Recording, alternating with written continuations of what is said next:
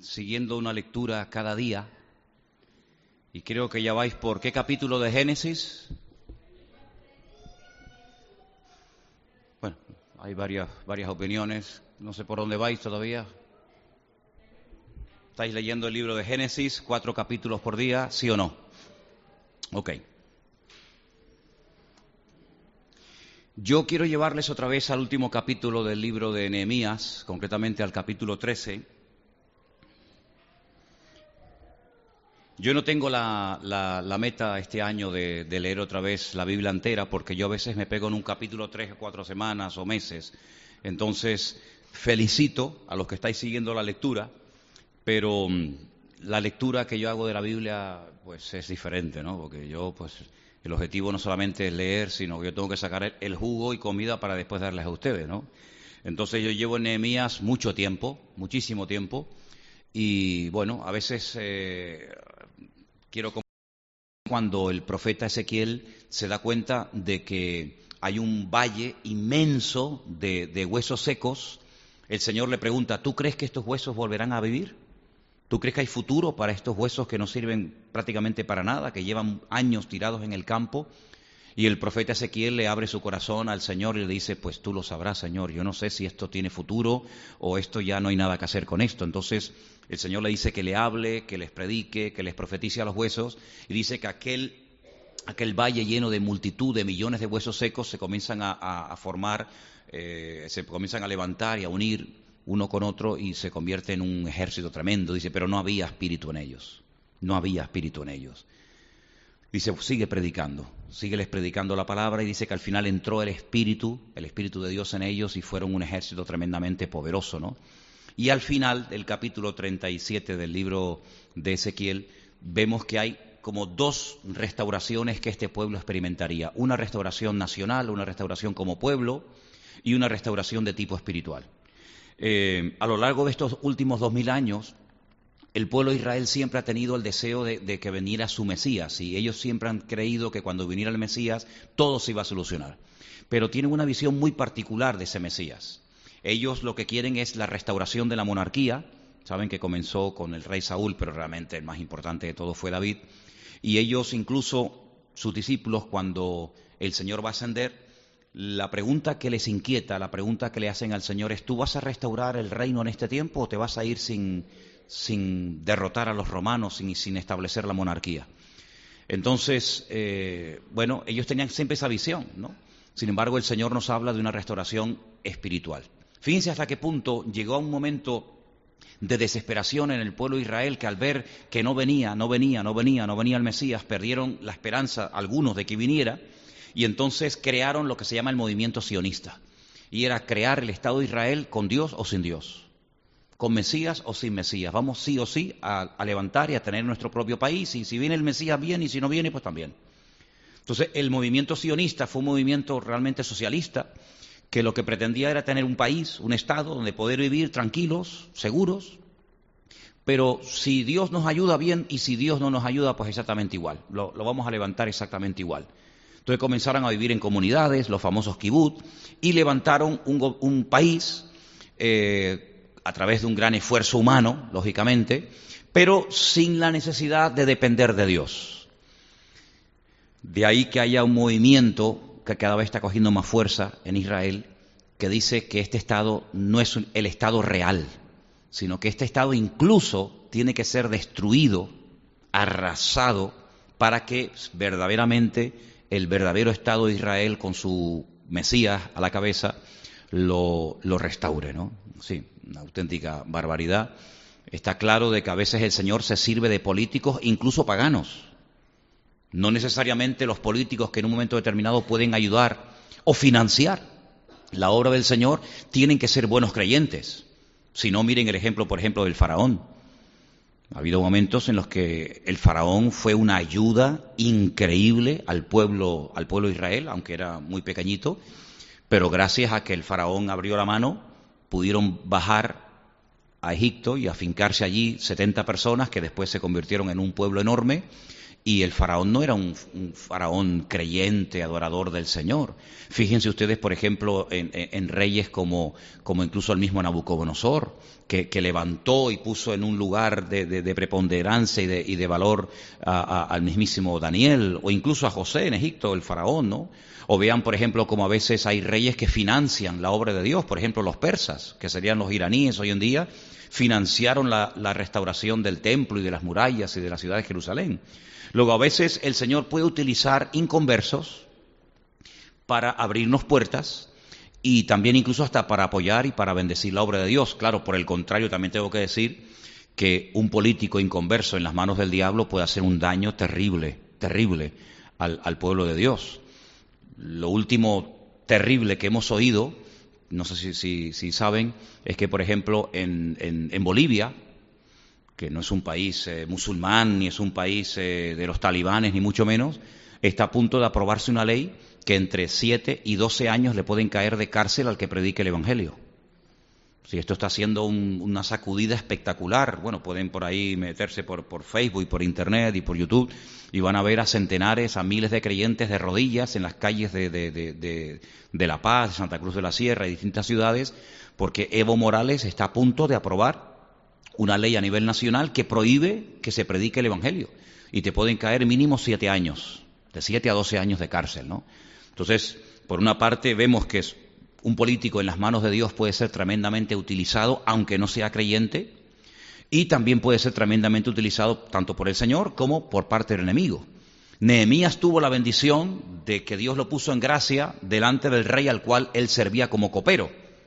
El rey no era creyente, pero repito, Dios lo puso en gracia. Y él decide volver a Jerusalén y restaurar un país que está totalmente destruido está arrasado y ya llevan así 70 años. Quiero que sepan que muchas personas habían nacido en el cautiverio, no sabían nada de Jerusalén, no tenían ni la más remota idea. Incluso vimos el domingo que muchas personas ya ni hablaban el idioma. Históricamente está demostrado que los meses del año después del cautiverio cambiaron de nombre. Incluso, por ejemplo, hay algunos meses del calendario hebreo que tienen nombre de divinidades paganas. Por ejemplo, Tamuz. Tamuz era una divinidad pagana de Babilonia, que no tiene absolutamente nada que ver con, los nombres originales que recibió la Biblia. De ahí viene el idioma, el, arameo, que se arraigó tanto en, el pueblo de Israel que, que, el mismo Señor Jesucristo con sus discípulos hablaba arameo. ¿vale? Entonces, en el capítulo 13 del libro de Nehemías hay muchas reformas, hay muchos cambios que se tienen que llevar a cabo para que el país comience a, levantar cabeza y a ser bendecido. Pero los últimos versículos, leía en estos días algo muy interesante y quiero que meditemos en esos versículos en esta noche. Estoy en Nehemías capítulo 13, del versículo 29, eh, por ejemplo, en adelante. Dice, acuérdate de ellos, Dios mío, contra los que contaminan el sacerdocio y el pacto del sacerdocio y de los levitas. Sí, el sacerdocio, lo que eran las personas que tenían que ministrar en, el, el templo, en las cosas sagradas del Señor, lo habían contaminado. Sí, estaban ministrando, pero de una forma incorrecta. Entonces, ¿qué es lo que hace Nehemías en el versículo 30? Aquí esta versión dice, los limpié. Otras versiones mejor traducidas dicen los purifiqué. Ahora vamos a ver cómo se purificaba un sacerdote, qué es lo que tenía que hacer para que pudiera considerarse limpio, apto para poder ministrar en el templo. Dice que los purificó de todo extranjero. Número dos, puso a los sacerdotes y levitas por sus grupos. Número tres, a cada uno en su servicio. Para mí hay tres frases que yo tengo subrayadas en mi Biblia que son muy importantes. Primero, los tuvo que purificar o limpiar, como dice aquí. En segundo lugar, eh, vuelve a poner en práctica aquello de los grupos. Ahora hablaremos eso, qué son eso de los grupos. Y en tercer lugar dice que puso a cada uno en su servicio, es decir, en su lugar. Y además menciona en el versículo 31 no solamente personas, sino que dice, y para la ofrenda de la leña en los tiempos señalados y para las primicias. Al final termina el libro, acuérdate de mí, Dios mío, para bien, ¿vale? Entonces, ¿cómo se purificaba? ¿Qué tenía que hacer un sacerdote para ministrar en el templo? Claro, algunos dicen, bueno, como nosotros hoy en día los creyentes no estamos bajo las leyes del Antiguo Testamento, podemos venir a la iglesia o a la presencia del Señor, vamos a decir que es lo mismo, de cualquier manera.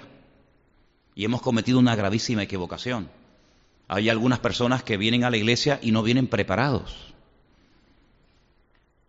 ustedes pueden ver, por ejemplo, en un partido de fútbol, que cuando una persona está en el banquillo y el entrenador ha decidido cambiar a un jugador que está jugando porque está cansado, porque está lesionado, por lo que sea, le pide al que está en el banquillo que se caliente, que haga estiramientos, que se prepare para entrar no en frío, porque puede recibir una, lesión, sino que entre ya caliente.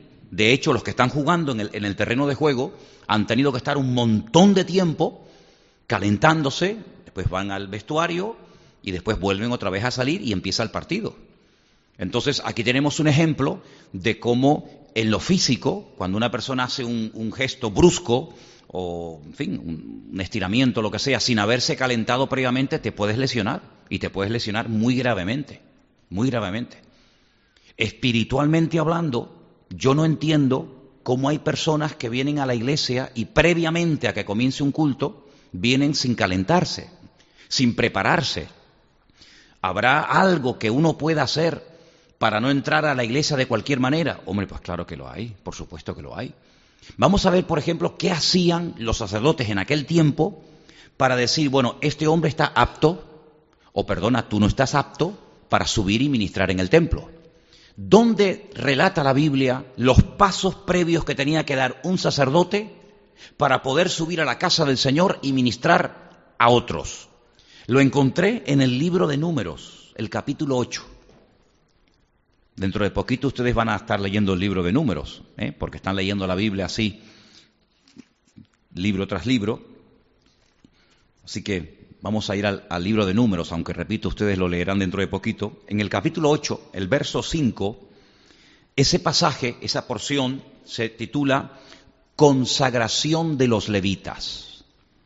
Ahora, de las doce tribus que había en Israel, había una que eran los levitas, que no se dedicaban ni a la agricultura, ni a la ganadería, ni a negocios, sino única y exclusivamente a servir a Dios. La pregunta es obvia. ¿Esta gente entonces cómo se mantenía? Si no eran ganaderos, no eran agricultores, no tenían negocios, no, no hacían comercio, ¿esta gente de qué vivía? Bueno, el Señor proveyó en el Antiguo Testamento, a través de la ley de Moisés, un sistema de mantenimiento del sacerdocio, ¿eh? de, la, de, la, casta sacerdotal, por decirlo de alguna manera, que eran los diezmos y ofrendas. Claro, cuando hablamos de diezmos y ofrendas parece, que es son dos cosas y nada más. No, no, el tema de los diezmos y de las ofrendas era algo tan amplio, hermanos, pero es que esto nos, nos daría años para estudiar esto, porque había diferentes tipos de diezmos, diferentes tipos de ofrendas, ofrendas que se tenían que comer una parte, ofrendas que no se podía tocar ninguna parte.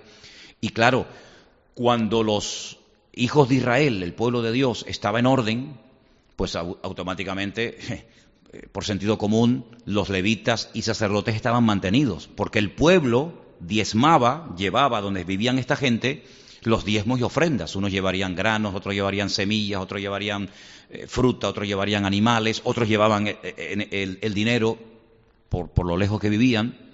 Por lo tanto, con los diezmos y las ofrendas, las aportaciones voluntarias o incluso impuestas que había en, algunas ocasiones del el Señor a las once tribus de Israel, esta tribu de los levitas vivían perfectamente. Claro, por otra parte, tengo que decir que cuando el pueblo de Israel dejaba su comunión con el Señor, se apartaba de los caminos del Señor, dejaba de guardar los mandamientos de Dios, los que primero sufrían eh, necesidades económicas, lógicamente, ¿quiénes eran? Pues los que vivían y dependían de, las ofrendas y diezmos del pueblo, ¿vale? Entonces, todo esto estaba muy bien eh, diseñado, estaba todo muy bien preparado repito que el tema del diezmo no era solamente apartar el 10% y traerlo a la casa de Dios, no, eso, eso es lo que, lo que la mayoría de los creyentes eh, entienden, pero no lo saques de ahí porque no saben nada más. Pero bueno, y, y cómo se ofrendaba, cómo se diezmaba, mejor dicho, por ejemplo, cuando una persona había plantado árboles frutales. ¿Cuáles eran los frutos que tenía que dar? Eh, por eso había costumbres muy bonitas que era, por ejemplo, amarrar lazos, la mayoría eran de color rojo, en los primeros frutos, porque claro, el árbol cuando madura, no madura de golpe, sino que hay peras o manzanas que según la posición y según el sol y el agua que hayan recibido, pues maduran unas antes y otras después. Eso, eso es buenísimo, porque imagínate que los árboles maduraran, ¡pum!, todas de golpe, pues tendríamos un problema, ¿no? Entonces había todo un sistema para saber eh, cuáles eran los que se tenían que eh, diezmar, cuáles eh, no se tenían que diezmar, durante cuánto tiempo, etcétera, etcétera, ¿vale? Ahora, en el capítulo 8, a partir del versículo 5, dice esta gente que iba a ministrar, qué es lo que tenían que hacer, repito, para ser aptos para el servicio de Dios. Vamos a leerlo. El Señor le habló a Moisés y le dijo, toma a los levitas de entre los hijos de Israel y haz expiación por ellos. Esto es lo que hace Nehemías. Cuando los purifica, cuando los limpia, hace lo que dice la Biblia, expiación. ¿En qué consistía ese acto de la expiación? Vamos a leerlo. Versículo 7. Así harás para expiación por ellos. Toma nota. Rocía sobre ellos el agua de la expiación y haz pasar la navaja sobre todo su cuerpo y lavarán sus vestidos y serán purificados. Si hay todo un ritual, hay toda una ceremonia, ¿vale? No es que, bueno, yo soy sacerdote y dentro de media hora voy ministro. No, no, espérate, a lo mejor tú no estás preparado. ¿Qué ocurría en el caso de que un sacerdote entrara impurificado a la presencia de Dios? Pues probablemente se moría, caía muerto. Y si era el sumo sacerdote, ni te cuento. Tenía que entrar hasta amarrado a la presencia del Señor porque podía caer muerto directamente en la presencia de Dios, porque entraba en pecado, estaba mal. Entonces dice el versículo 8, luego Luego, después de haberse rapado todos los pelos y de, haberse echado ese agua, etcétera, etcétera, de ahí viene la famosa agua bendita y todo esto, tomarán un novillo con su ofrenda de flor de harina amasada con aceite y tomarás otro novillo para expiación. Sí, aquí vemos que no era tocar un botón y ya está, sino que, oye, aquí hay todos unos pasos previos antes de ir a la presencia del Señor y ministrar. ¿Qué se hacía con estos novillos? ¿Qué se hacía con estos animales? Aquí lo dice, versículo 9. Harás que los levitas se acerquen delante del tabernáculo de reunión y reunirás a toda la congregación de los hijos de Israel. Estos son los testigos, los que van a ver si esto se está haciendo bien o se está haciendo incorrectamente. Cuando hayas y cuando hayas acercado a los levitas delante del Señor, pondrán los hijos de Israel sus manos sobre los levitas. Ay, mira qué interesante. El pueblo imponiendo las manos, respaldando, apoyando a los que van a ministrar en la casa de Dios. Ofrecerá Aarón eh, los levitas delante del Señor en ofrenda de los hijos de Israel y servirán en el ministerio al Señor. Versículo 12. Los levitas pondrán sus manos sobre las cabezas de los novillos y ofrecerás el uno por expiación y el otro por holocausto al Señor para hacer expiación por los levitas. Es decir, aquí están los animales, uno se va a consumir completamente, otro se va a poder comer parte de él, el pueblo impone las manos en señal de apoyo, de, que están avalando, respaldando a los que van a ministrar, y a su vez los que van a ministrar tienen que imponer sus manos sobre los animales. ¿Por qué? Porque era como una especie de transmisión. Sí, el que estaba en pecado le transmitía de una forma simbólica sus pecados al animal, el animal inocente lo degollaba, moría como en sustitución de los pecados de la persona que iba a ministrar. ¿Se dan cuenta? Porque sin derramamiento de sangre, dice la palabra, no hay remisión posible de pecado. Es imposible. Sigo leyendo en el versículo 13, eh, ¿verdad? Sí. Y presentarás a los levitas delante de Aarón y delante de sus hijos y los ofrecerás en ofrenda al Señor. Empezamos hoy el culto cantando que yo me, me, presento delante del Señor como una ofrenda, ¿eh? tal como soy, acéptame como una ofrenda de amor, como un sacrificio. Hoy en día no venimos a la presencia del Señor con animales, esa época ya se acabó, y aunque se quisiera hacer no se puede porque los animales solamente se podían ofrecer en el, en el tabernáculo o en el templo, y como no existe ni una cosa ni otra, Pablo dice en Romanos capítulo 12, ahora ustedes, ustedes Preséntense delante de Dios como sacrificio vivo, santo y agradable a Dios, que es vuestro culto racional, ¿vale? Y dice, después de esto, perdón, versículo 14, así apartarás a los levitas de entre los hijos de Israel y serán míos los levitas. Después de esto vendrán los levitas a ministrar en el tabernáculo de reunión, serán purificados y los ofrecerás en ofrenda. A e, ellos se iban a ofrecer como ofrenda. ¿eh? Ellos mismos, sus propias vidas son como una ofrenda delante de la presencia del Señor. Porque enteramente me son dedicados a mí los levitas entre los hijos de Israel, en lugar de todo primer nacido. Los he tomado para mí en lugar de los primogénitos de todos los hijos de Israel. Es decir, ustedes saben que había una ley que el primero que nacía, de los hijos o de los animales, tenía que ser apartado para el servicio al Señor. Santo será todo aquel que abre matriz, dice la Biblia. Es decir, se apartaba esa persona. Si tú eras una familia, por ejemplo, de la tribu de Neftalí, o de la tribu de Manasés, o de cualquier otra tribu, tu hijo no podía servir al Señor. Pero como había nacido el primero, tenía que ser dedicado al Señor. Entonces se hacía un sacrificio y ese animal sustituía a la vida de ese muchacho, de esa, de esa persona que tenía que, en teoría, servir al Señor. Pero como no era levita, no podía hacerlo, ¿te das cuenta? Pero los levitas sí, todos los levitas, fuera primogénito o no, todos sí o sí tenían que servir única y exclusivamente al Señor. Y fíjate cómo el Señor los quería para sí, que dice la palabra que cuando entraron en la tierra prometida y Josué reparte en suertes toda la, tierra prometida, a los levitas el Señor le dijo, a ellos no le des tierra. No les des tierra. Porque si tienen tierra, capaz que se animan o, o, tienen la tentación de dedicarse a la agricultura, a la ganadería o de cuidar de las flores o del campo. Por lo tanto, a ellos no le des tierra. A ellos le dieron algunos trocitos de algunas ciudades. ¿eh? Ellos vivían repartidos por el país en diferentes ciudades, ¿vale? Pero tierra, propietarios de tierra, no tenían, es decir, no, no tenían propiedad ninguna. Y dice, porque mío, perdón, 16, porque enteramente me son dedicados a mí los levitas de entre los hijos de Israel en lugar de todo primer nacido. Los he tomado para mí en lugar de los primogénitos de todos los hijos de Israel. Porque mío, ahí está, Mío es todo primogénito de entre los hijos de Israel, así de hombres como de animales, desde el día que yo herí a todo primogénito en la tierra de Egipto, lo santifiqué, para mí. Y he tomado a los levitas en lugar de todos los primogénitos de Israel. Entonces, vemos cómo el Señor de una forma especial hace que esta tribu se dedique única y exclusivamente a servir al Señor. No podían dedicarse a ninguna otra cosa. Ahora, ¿durante cuánto tiempo? ¿Desde cuándo? ¿Hasta cuándo ministraba un levita? Es interesante notar cómo una de las cosas que a mí me parece tremendamente injustas es que cada vez están eh, poniendo más alta la edad de jubilación. ¿Verdad? Ahora se hablaba de 60 y... ¿Cuánto es?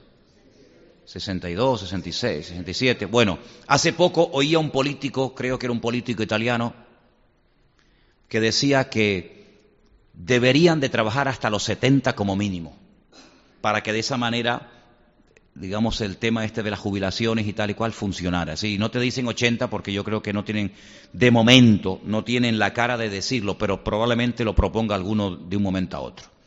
o, o hasta la muerte, ¿no? Casi, casi.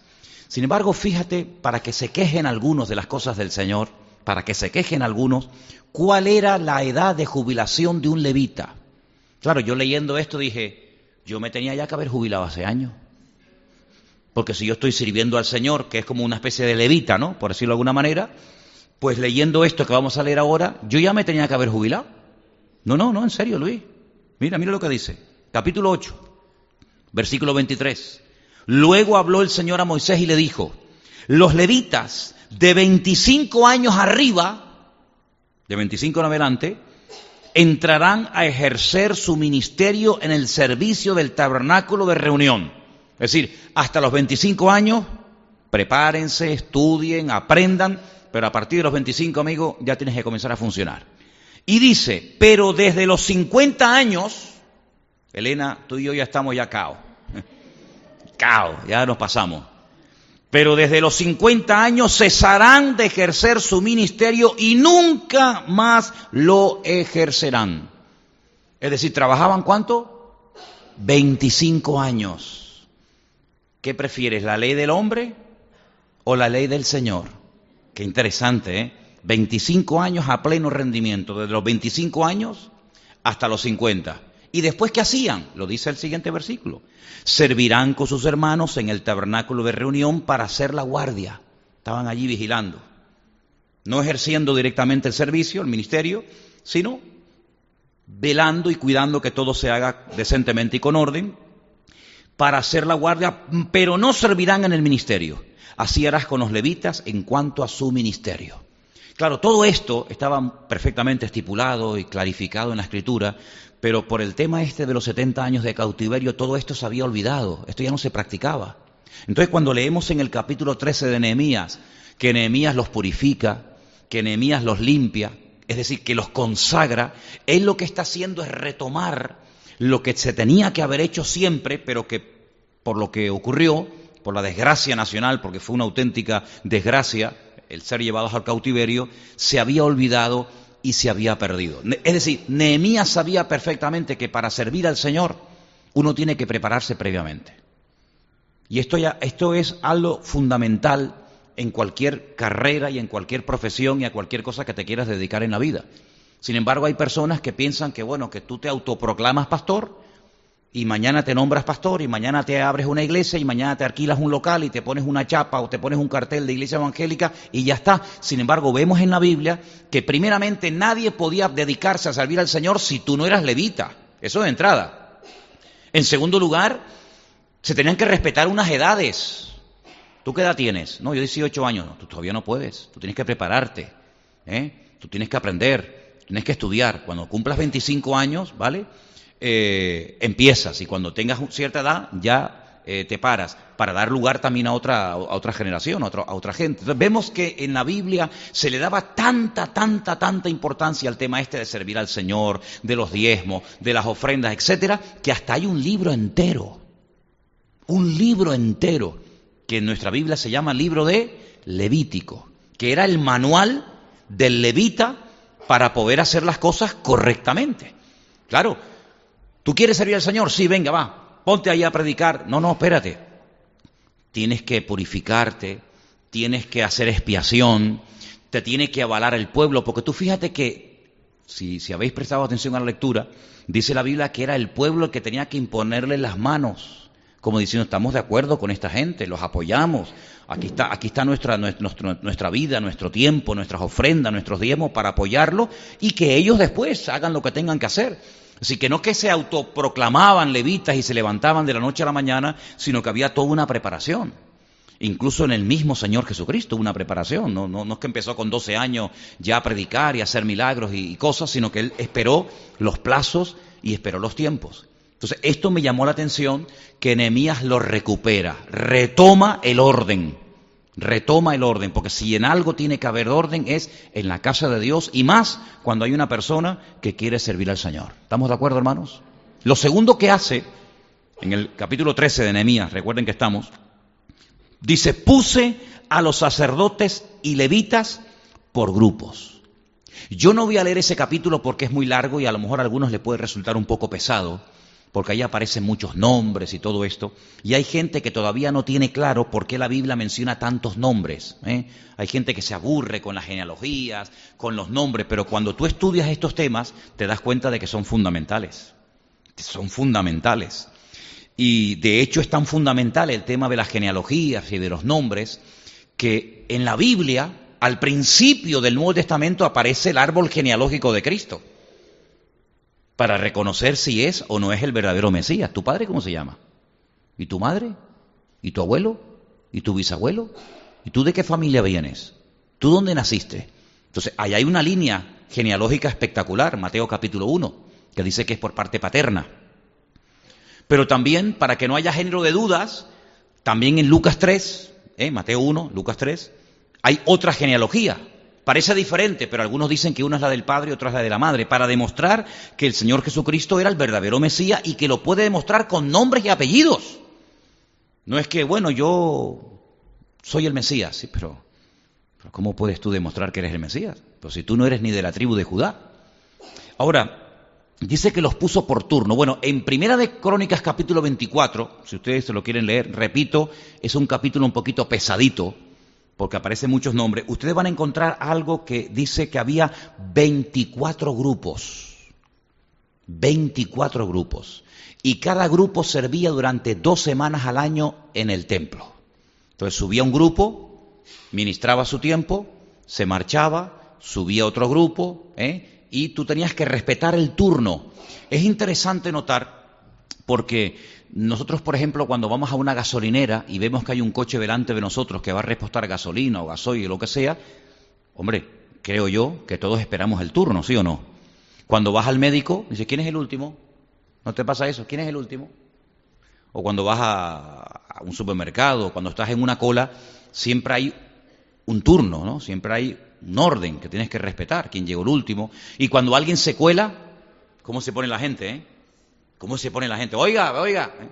Y por eso han puesto algunas maquinitas con el numerito para que la gente no se, no se cuele. Bueno, en la Biblia el orden, el turno, es muy importante.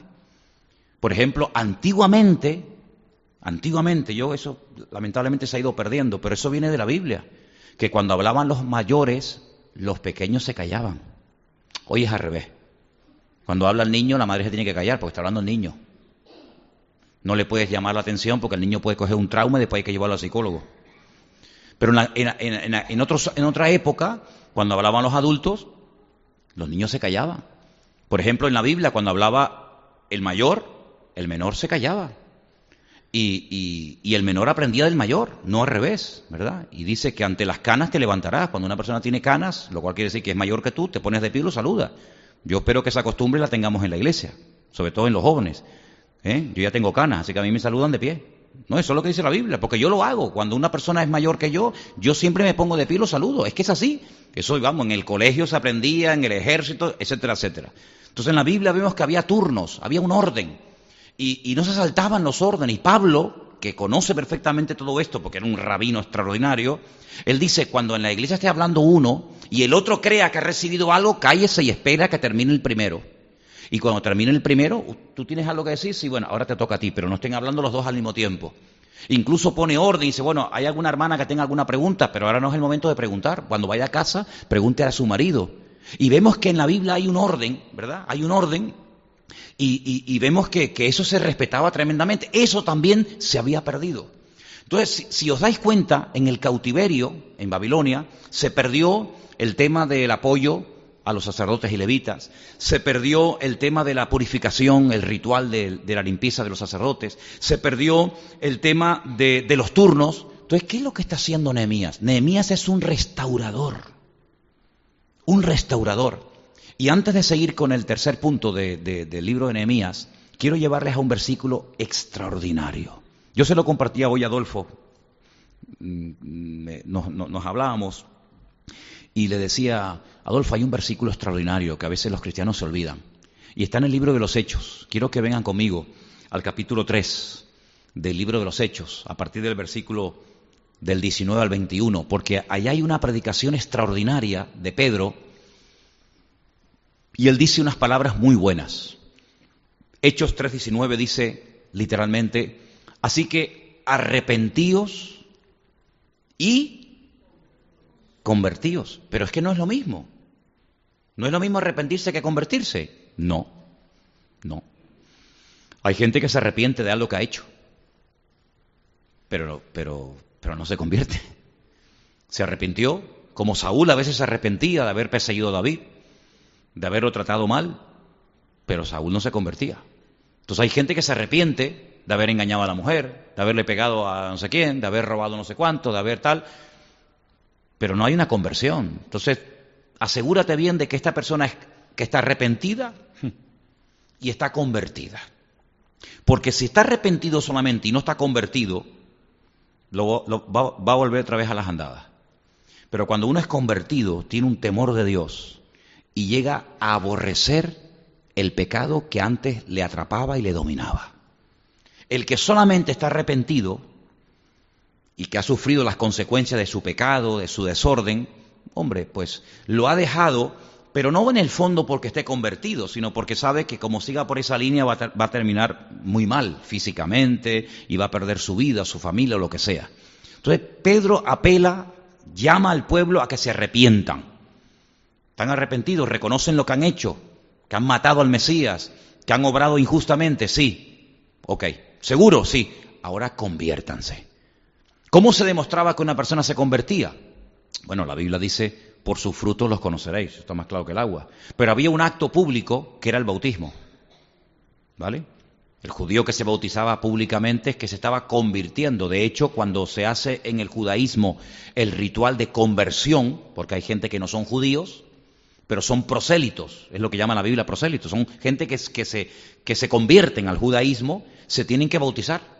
No se llama bautismo, se llama mikveh, ¿vale? Hacen un acto en el que se bautizan, se cambian el nombre, se cambian el nombre, renuncian públicamente a toda creencia antigua, por ejemplo, si eres cristiano y te quieres convertir al judaísmo, tienes que renunciar públicamente, renegar de Cristo, renegar del Señor públicamente, te bautizas, te sumerges en agua, te cambias de nombre y empiezas una vida nueva. ¿Te das cuenta? Entonces Pedro llama a la gente al arrepentimiento y a la conversión. Y el resultado de esas dos cosas es que vuestros pecados serán perdonados y vendrán de la presencia del Señor tiempos de refrigerio. Gloria a Dios.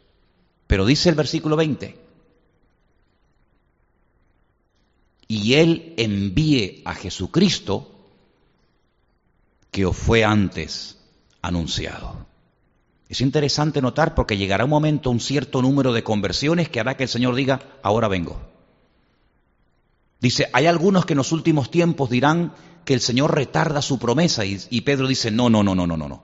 El Señor no está tardando mucho, sino que el Señor es paciente para con todos para que procedan al arrepentimiento. Y dice que cuando da la impresión que como cuando ya llega el, el, tope, por así decirlo, el número que el Señor tenía estipulado, Él envíe a Jesucristo que os fue antes anunciado. Es decir, el Señor a lo mejor todavía no ha venido porque hay ciertas y determinadas personas que aún no se han convertido. Si eso no es misericordia, ¿qué nombre le podemos poner a eso? Pero el versículo siguiente es extraordinario y dice así, a quien de cierto es necesario que el cielo reciba o retenga hasta, ahí hay una cosa muy importante, hasta los tiempos de la restauración de todas las cosas, de la cual habló Dios por boca de sus santos profetas que han sido desde tiempo antiguo. Decir, ¿te das cuenta cómo hay un proceso de restauración de todas las cosas? Si miramos la iglesia, hay una asignatura que se estudia en las escuelas bíblicas que es eh, historia de la iglesia, desde que nació hasta hoy. La iglesia ha pegado muchos cambios. ¿eh? Si nosotros fuéramos creyentes de la Edad Media, no seríamos como hoy en día, no haríamos los cultos como los hacemos, en absoluto. Si nosotros hubiéramos sido cristianos en el siglo I, nosotros no tendríamos ni iglesias, porque en el siglo I no nacieron las iglesias, como templos. Eso fue a partir del 300 y pico después de Cristo. Cualquier sitio era bueno para hacer un culto, una cárcel, una playa, una car lo, lo que fuera, ¿no? Esto, no siempre los cristianos fueron iguales que nosotros, no siempre se bautizaron igual, no siempre se predicaba igual, no siempre se creía lo mismo. Si la iglesia, el evangelio siempre ha sido el mismo, pero los cristianos han ido interpretando el evangelio y la Biblia de, formas muy, muy, muy, muy extrañas y muy diversas. Incluso si estudias la, la, biografía, como yo les dije en el retiro que tuvimos el año pasado, ¿se acuerdan de Fortaleciendo la Fe? Las biografías de Hudson Taylor, de Spurgeon, de Moody, de Juan Wesley. Tú lees cosas de esos hombres que tú dices, pero ¿cómo podían hacer eso? ¿Cómo, cómo podía ser Moody famoso por ser un gran fumador de puros y de pipa? Hoy en día vemos, si yo entrara aquí fumándome un puro, ¿no? O una pipa, dirían, ¿qué esto qué es? Sin embargo, en aquellos tiempos era normal, en Escocia, en Inglaterra, en Irlanda, un predicador con su pipa y el perro al lado y el tío leyendo la Biblia. Era normal. Entonces, hay tantas cosas que han ido evolucionando y cambiando a lo largo de la, historia, pero dice la Biblia que el Señor nos quiere restaurar todas, todas las cosas. Claro, nosotros tenemos el concepto de que nuestra iglesia es como, como, que, como que es la mejor, ¿no? Pero bueno, una cosa es el concepto que yo tenga y otra cosa es lo que el Señor diga de la iglesia y de mi vida. Entonces el Señor quiere restaurar la alabanza, quiere restaurar la adoración, quiere restaurar absolutamente todo, porque nosotros a veces queriendo, sin querer, hemos ido añadiendo una serie de cosas creyendo que son así, resulta que no tienen nada que ver con la verdad. Les voy a poner un ejemplo. ¿Conocen la historia de cuando aquel publicano y aquel fariseo suben al templo a orar? ¿Se acuerdan? ¿Sí o no? Bueno, el publicano, el pobrecito, dice, sé propicio a mí, pecador. El hombre le daba hasta vergüenza orar al Señor, ¿no? ¿Qué decía el publicano?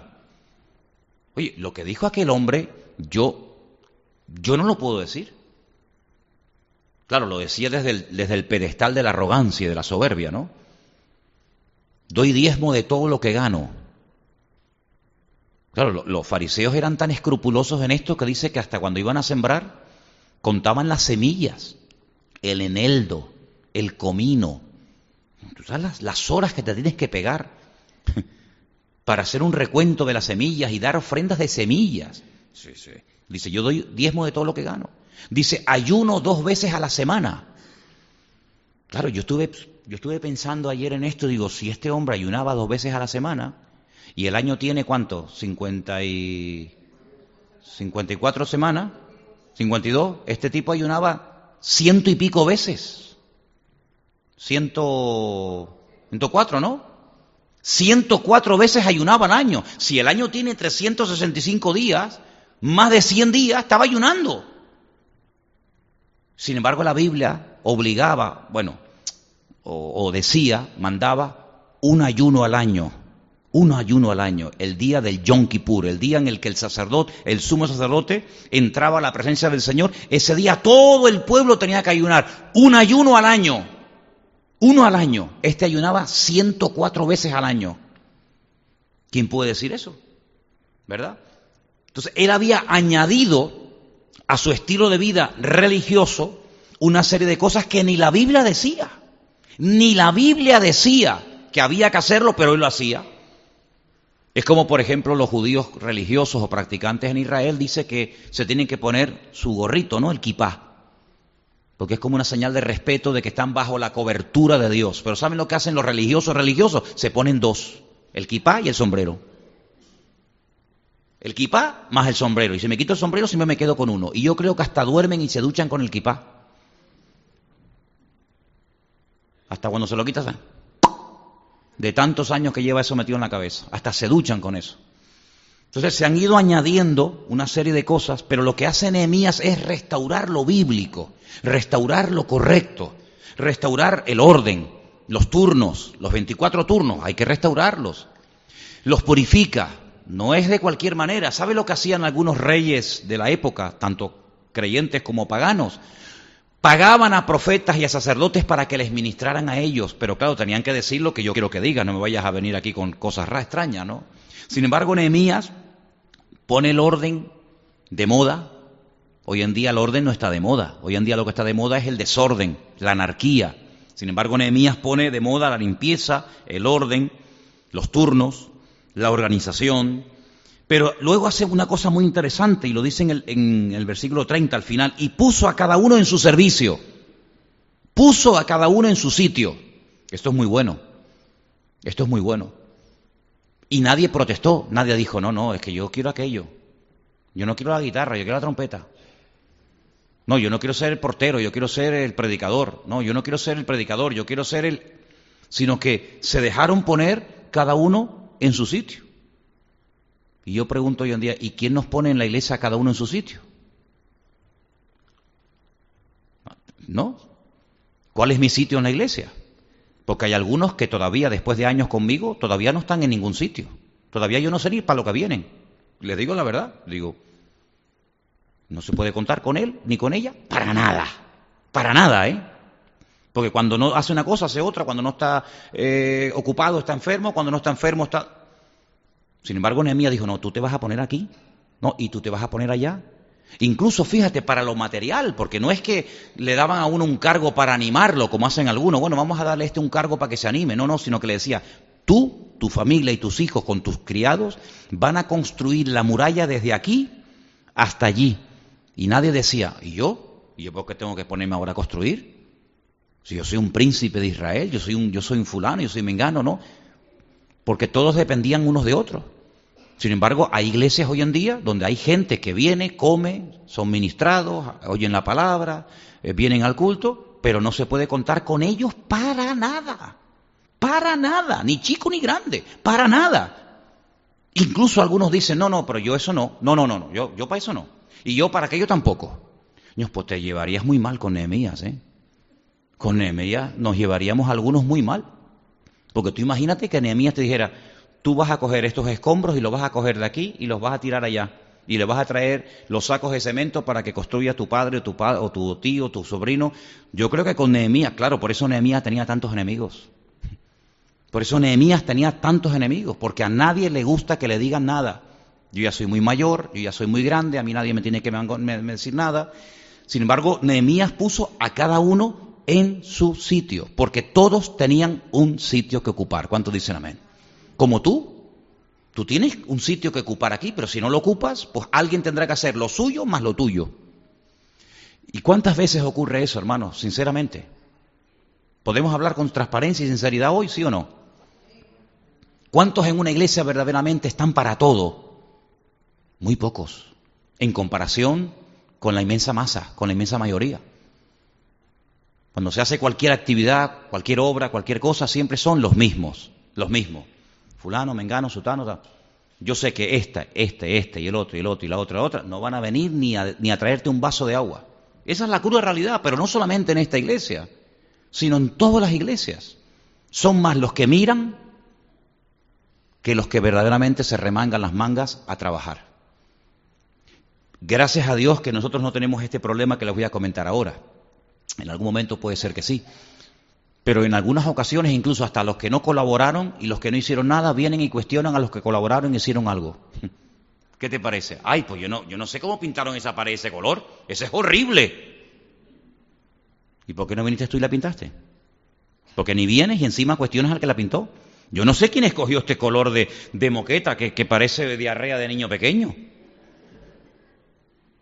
Perdón, es que yo cuando fui a comprarla, nadie vino conmigo y la tuve que elegir yo. Y si no te gusta, pues mira, hubieras venido conmigo. Yo, no, yo no sé cómo se... Entonces, en el tiempo de Nehemías había gente que cuestionaba, pero pocos. Los que cuestionaban eran los de afuera, no los de adentro. Mira, que nos cuestione el mundo por lo que hacemos, lo entiendo, pero que los cristianos cuestionen lo que hacen otros hermanos en Cristo, no lo entenderé nunca. Pero aquí dice que los limpió, los purificó, restableció el orden, los turnos, y puso a cada uno en su sitio, es decir, cada uno en su servicio. Ahora, yo hago una pregunta. Ya tenemos a los sacerdotes y a los levitas purificados, ya están limpios, aptos, ya no están inmundos, impuros, perfecto. Ya sabes que tú tienes que ministrar lunes, miércoles y viernes, y tú martes, jueves y domingo, vale, ya cada uno sabe su sitio, ya estás limpio, bien. Eh, el día. Ya ahora sabes que tienes que estar aquí, no allí. Tú no te muevas de aquí. ¿Y usted qué se quieta allí?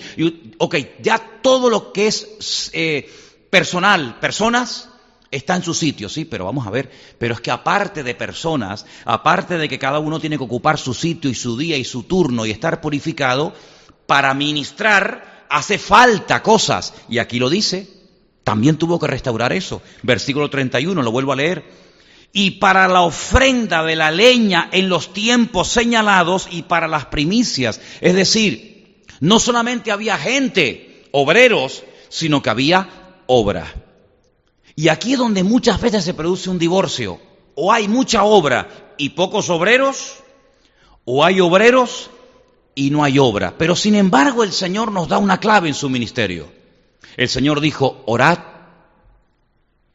orad para que el Señor mande obreros, porque la mies es mucha y los obreros pocos. Bueno, pues si Él lo dijo, Él tenía razón.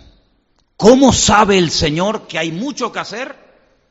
Y muchas veces se tarda en hacer lo, mucho que hay que hacer, porque hay pocos obreros. Y si el Señor ya hace dos mil años dijo, la mies es mucha, es enorme, pero los obreros son pocos, si el Señor estuviera esta noche aquí en este púlpito predicando, Él diría exactamente lo mismo o más. La, la sigue siendo mucha. ¿Por qué? Porque la población que había en la época de Jesús no tiene nada que ver con la población que hay en la actualidad.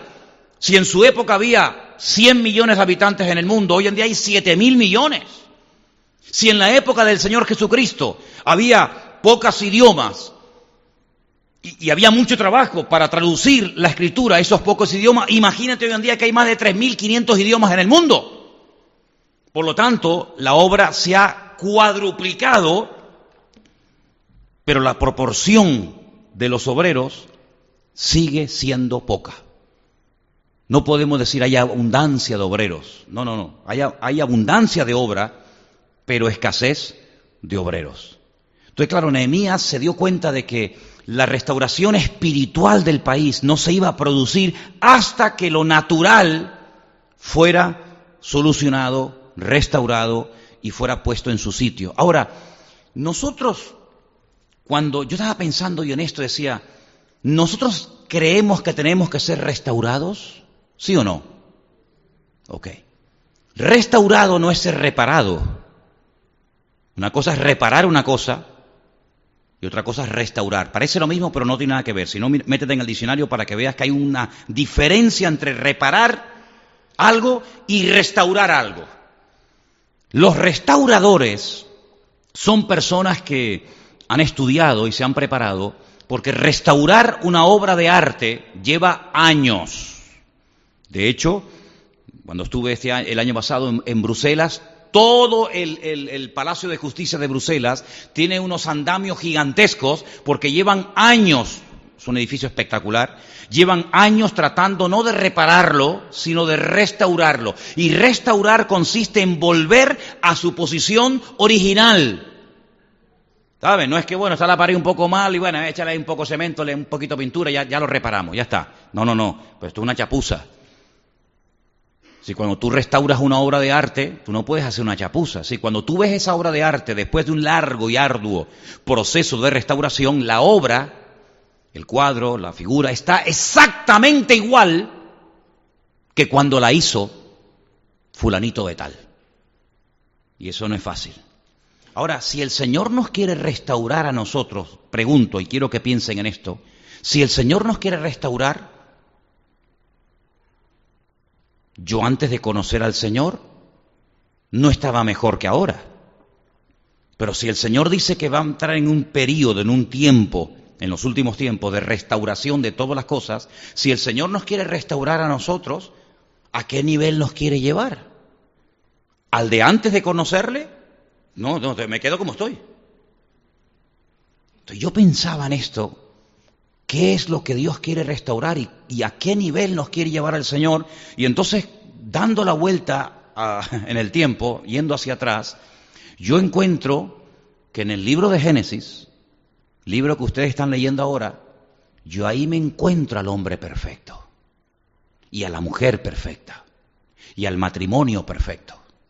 Ahí me encuentro una armonía impresionante de tal manera que Adán y Eva hablaban con Dios, Dios hablaba con ellos, había una comunión, una familiaridad impresionante. Es decir, no es que Dios te quiere llevar a los años de tu juventud, cuando tú eh, tenías una facultad mental y física alucinante. No, no, no, no, no, no. Primeramente, nuestro botón de muestra y punto de referencia es nuestro Señor Jesucristo. Ahora, Adán que fue perfecto durante un periodo de tiempo, no sabemos exactamente cuánto, si estuvo allí un año, dos años, cien años, no sé cuánto, llegó un momento en el que perdió ese, esa santidad, esa comunión. ¿Por qué? Porque pecó. Pero no te olvides que en el libro de Romanos, o en la carta que Pablo le escribe a los romanos, él dice que Cristo es nuestro segundo Adán. Es decir, cuando yo veo a Adán, hermanos, yo veo lo hermoso y lo maravilloso que Dios hizo en él, pero me entristezco al ver cómo lo perdió todo. Porque Adán tuvo un, periodo de su vida que fue una maravilla. Sin embargo, llegó un momento en el que lo perdió todo. La comunión con Dios, fue expulsado del jardín del Edén, comenzó a sudar. Si eso fue la consecuencia del pecado, luego antes no sudaba. Veo que su régimen alimenticio era algo totalmente diferente, veo que el clima era extraordinario, la gente vivía centenares de años, pero todo eso se perdió. Y uno dice, qué lástima, ¿no? Pero cuando veo a Cristo, veo que podemos volver a recuperar la posición original de perfección que Adán tuvo en un principio y aún mayor, y aún mayor. Entonces, a ese estado es al que nos quiere llevar el Señor. Y entonces encontramos a Pablo que dice, hermanos, yo oro para que los ojos de vuestro entendimiento sean alumbrados para que podáis comprobar a lo que el Señor nos está llamando. ¿A dónde me quiere llevar a mí el Señor? Bueno, a mí y a ti. ¿A dónde nos quiere llevar el Señor? A la santidad de Cristo. Y yo digo, entonces a mí me falta una barbaridad. Claro, ahora entiendes cómo aquel pobre hombre cuando entendió la bajeza, dijo, no soy digno no levantaba ni la mirada. El otro, que si soy un, hombre generoso, que si doy diezmo de no sé qué, que si soy eh, doy ayuno, sí, claro, pero es porque tú tienes el concepto humano de tu perfección. Pero aquel, cuando miraba al Señor, decía, yo no soy digno. Es como el hijo pródigo, ¿verdad? El hijo pródigo cuando vuelve en sí, no dice, ah, yo voy a la casa de mi padre y me meto por ahí para adentro y como lo que me da la gana, porque para eso es mi padre y para eso soy el hijo. No, un momento. Cuando él volvió en sí, él hablaba y pensaba diferente a antes. Es decir, el hijo pródigo cuando vuelve en sí, cuando empieza el proceso de restauración, no vuelve a como estaba antes de irse de la casa, porque hermanos, por sentido común, si hubiera vuelto al momento antes de irse de la casa, volvería otra vez al punto de partida, a la rebelión, a la desobediencia, a la soberbia, dame la parte de los bienes que me corresponde, tengo prisa, date prisa que me tengo que marchar, quiero hacer lo que me da la gana. Entonces, volver a eso, mejor te quedas como estás porque otra vez se va a volver a repetir la historia. Pero él dice algo muy interesante. Ya no soy digno. Ah, amigo, ya no soy digno. ¿Y desde cuándo te has dado cuenta? Porque antes te creías que eras tan digno que le exigías a tu padre, dame, dame, dame. Y ahora dice, no soy digno. Oye, qué cambio, ¿eh? Qué cambio de ir por la vida diciendo yo, yo a decir, yo no soy digno, yo no merezco nada. Hay un cambio sustancial, hay un cambio significativo. Luego añade algo muy interesante. Ya no soy digno de ser llamado tu hijo, así, ya ni hijo, sino que hazme como a uno de tus jornaleros. Es decir, ya no voy a hacer lo que a mí me da la gana, sino ahora estoy dispuesto a aceptar órdenes. Estoy dispuesto a, humillarme. Hazme como a uno de tus jornaleros, un jornalero que era un esclavo. Tú ven para acá, tú vete para allá, coge estos sacos de papas y llévalos para allá, tú vete al campo, tú vete a ordeñar las ovejas, tú sácame las cabras, tú vete a cortar la, leña. Sí, el jornalero es el que recibe órdenes y así él quiere ser. Yo quiero ser ahora el que recibe órdenes, no el que las da, dame, dame, dame venga, date prisa, sino como a uno de tus jornaleros. es un cambio alucinante este muchacho, es un cambio tremendo cuando volvió en sí. Pero ¿cuándo volvió en sí? ¿Cuándo volvió en sí? Cuando se fue con las alforjas lleno, llenas y, en su, y en su eh, eh, egoísmo y en su soberbia, no, sino tuvo que llegar, fíjate lo que te digo, tuvo que llegar a pisar fondo, a tocar fondo, se dice, ¿no? Sí, a tocar fondo. Él miraba a los cerdos, fíjate tú lo que es para un judío un cerdo, animal inmundo, y dijo, ¿cómo me echaría yo a la boca las algarrobas, que por cierto son muy ricas, no sé si alguna vez habéis comido algarrobas, son riquísimas, ¿eh? Pero bueno, un día está bien, pero comer algarrobas todos los días. ¿Cómo ansío yo el comer las algarrobas que, que comen los cerdos? Si tocó fondo, hermano, ya no, ya no podía llegar más bajo. Llegó a cuidar animales inmundos lo peor que podía hacer en la vida, hasta ahí llegó. Y ahí fue cuando él comenzó a darse cuenta de lo que había perdido. Bueno, de ahí el refrán, ¿no? Nadie sabe lo que vale algo hasta que lo pierdes o algo así, ¿no? Entonces él vuelve en sí y quiere ser restaurado. Pero cuando él regresa a la casa y él confiesa, porque dice la Biblia que con el corazón tú puedes creer muchas cosas. No, no, pero dilas, confiésalas. Con la boca se confiesa para salvación, dice la Biblia. Cuando él comenzó a decir todo aquello de no soy digno, eh, hazme como a uno de tus jornaleros, etcétera, etcétera, es cuando el padre comienza a tomar medidas y dice, no, ahora vamos a hacer esto y vamos a hacer aquello. Y ahora es el padre el que dice lo que hay que hacer, no tú al padre, sino el padre al hijo, porque eso es lo que dice la Biblia, que los hijos tienen que obedecer a los padres y no los padres obedecer a los hijos, como pasa hoy en día en la, psicología moderna, ¿no? Para que el niño no se traumatice. Entonces vemos que en el libro de Nehemías este, esta restauración de, puertas, de murallas, de, la vida sacerdotal, es exactamente lo mismo que el Señor quiere hacer en la vida de todos y cada uno de nosotros. Claro, hay personas que han venido con su parte económica, por decirlo de alguna manera, totalmente destrozadas, son un desastre, un desastre. Lo mismo da que gane 500 euros, que 1000, que 20.000, que un millón. Nunca, nunca, jamás será un buen administrador porque tiene ese área como una brecha que por ahí se le va toda la bendición. Hay otra gente que no, que el tema económico lo tienen controladito, son organizados, saben sus gastos, sus entradas, debe el haber, todo ese rollo, pero luego para la familia son un desastre. No, nunca tiene tiempo para la mujer, o para el marido, nunca tiene tiempo para los hijos, siempre está liado y venga a trabajar y venga no sé qué y venga no sé qué. Entonces tiene que ser restaurado en el área familiar. Hay otra gente que tiene un problema alucinante con el área sexual. Es una persona que es, un desequilibrado, no, sabe, no, tiene un control, no sabe si, si no, hasta dónde llego, hasta dónde no llego, si puedo, si no puedo. Es un desequilibrio total y absoluto. Hay personas que tienen un desequilibrio con sus emociones, personas muy emocionales que tan pronto se animan como tan pronto se vienen abajo. Entonces una persona inestable emocionalmente, hoy si te, te quiero, mañana te odio, ahora creo, mañana no creo, ahora sí, ahora no. Hay, hay un desequilibrio tremendo. Entonces cuando vamos a la Biblia encontramos que el apóstol Pablo en sus cartas es como un Nehemías. Escuchen, es como un Nehemías. Nehemías que restauraba una ciudad, un país, unas murallas. ¿Qué hace Pablo? es un restaurador de vidas te habla de la mente, ¿sí o no?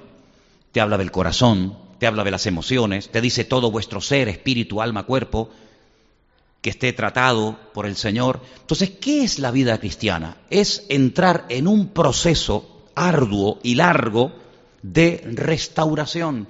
Pero así como las murallas no se restauraron solas, ni, las, ni Jerusalén se restauró sola, tu vida y la mía tampoco se va a restaurar sola, sino que necesitamos a alguien que sepa restaurar. ¿Y sabes quién es ese alguien? El Rey de Reyes y el Señor de los Señores que nos ha dejado su mensaje por escrito para que tú sepas en todo momento lo que estás haciendo mal.